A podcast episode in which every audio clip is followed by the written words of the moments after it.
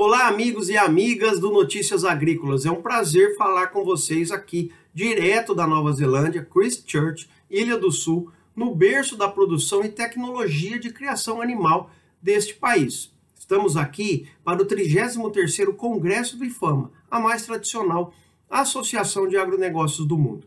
Hoje foi um dia de debates no Fórum Empresarial Nesse fórum, estamos discutindo a transformação dos sistemas agroindustriais em alimentos, fibras e energia. Estamos aqui, além dos cientistas e professores, juntaram-se a nós os líderes das empresas, associações e os desenvolvedores de tecnologia e inovação. É um momento de discussão de ideias, tendências e desafios para um agronegócio mundial que precisa lidar com, séria, com sérias demandas a primeira delas, a demanda de alimentos de qualidade para uma população crescente de mais de 8 bilhões de pessoas. Precisa lidar também com as mudanças climáticas, aquecimento global e a preservação do meio ambiente. Temos que tratar da coordenação e da estabilidade das cadeias produtivas e todo o impacto que tem nas flutuações de preço, o que não é fácil a adoção de tecnologias está vindo de uma forma cada vez mais assustadora e elas precisam nos ajudar a aumentar a eficiência dos processos produtivos. Por fim, é necessário o desenvolvimento das pessoas do agro, tanto nos níveis de produção como na liderança das empresas, associações e entidades governamentais. É, são desses desafios que nós estamos aqui tratando e abordando. Alguns painéis de hoje trouxeram ideias que eu gostaria de dividir com vocês. Lisa Tumahai, do Parlamento da Nova Zelândia, discutiu a necessidade de uma perspectiva de longo prazo entre gerações quando se fala em sustentabilidade. Empresas fazem planos para cinco anos, mas a visão de crescimento sustentável demanda clareza de atuação dos agentes públicos e é uma parte fundamental que precisa definir os objetivos de longo prazo e criar mecanismos de incentivo.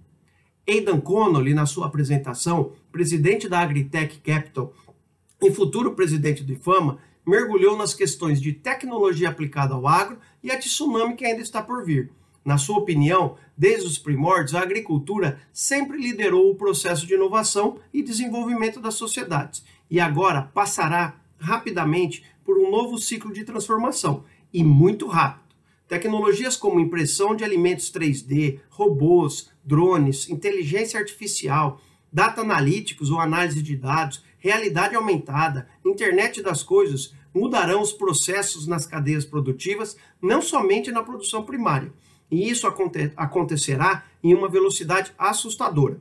Sobreviverão, na opinião dele, aqueles que adotarem a tecnologia de forma mais rápida por fim, Marcos Favaneves, da Markstrat e da Harvard Agribusiness School, trouxe clareza sobre o tamanho da oportunidade decorrente do crescimento da demanda de produtos do agronegócio, que acontecerá no longo prazo. Essa demanda no longo prazo sofre uma influência, no curto prazo, de violentas mudanças nas variáveis externas ao negócio, ou seja, a demanda existirá, mas não necessariamente o preço. No seu, no seu entendimento, além da adoção de tecnologia, o futuro, o futuro demanda melhoria nos processos de governança das empresas, a adoção de práticas ambientalmente corretas e a comunicação disso ao consumidor final. E sim, uma preocupação com as pessoas que fazem parte do agro para garantir o desenvolvimento e a empregabilidade delas. Estes foram alguns pontos centrais que eu selecionei para nós.